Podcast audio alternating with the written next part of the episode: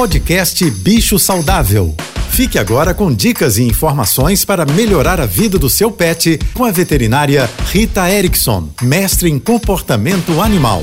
Olá, boa tarde a todos, espero que estejam bem. Quando você leva o seu cão ou seu gato para andar de carro com você, você prende ele de alguma forma?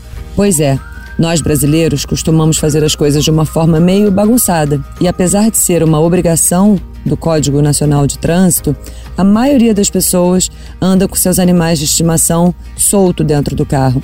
E isso pode ser muito perigoso, não só para ele, como para qualquer pessoa que esteja dentro do carro.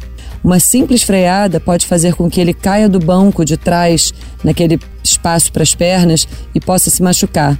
Fora que num acidente um pouco mais grave, o animal pode ser ejetado para fora do carro e ainda machucar alguém que está dentro do carro. Existem alguns dispositivos de segurança. O ideal é quando a gente habitua o animal a andar na caixa de transporte e prendemos a caixa de transporte no cinto. Mas também existem cadeirinhas para carregar os cães pequenos e uns adaptadores do cinto de segurança na coleira peitoral. Nunca deixe seu cachorro com a cabeça para o lado de fora, nem tampouco prenda o cinto de segurança numa coleira de pescoço. As consequências podem ser gravíssimas. E lembrando da campanha, sempre recolha as fezes do seu animal.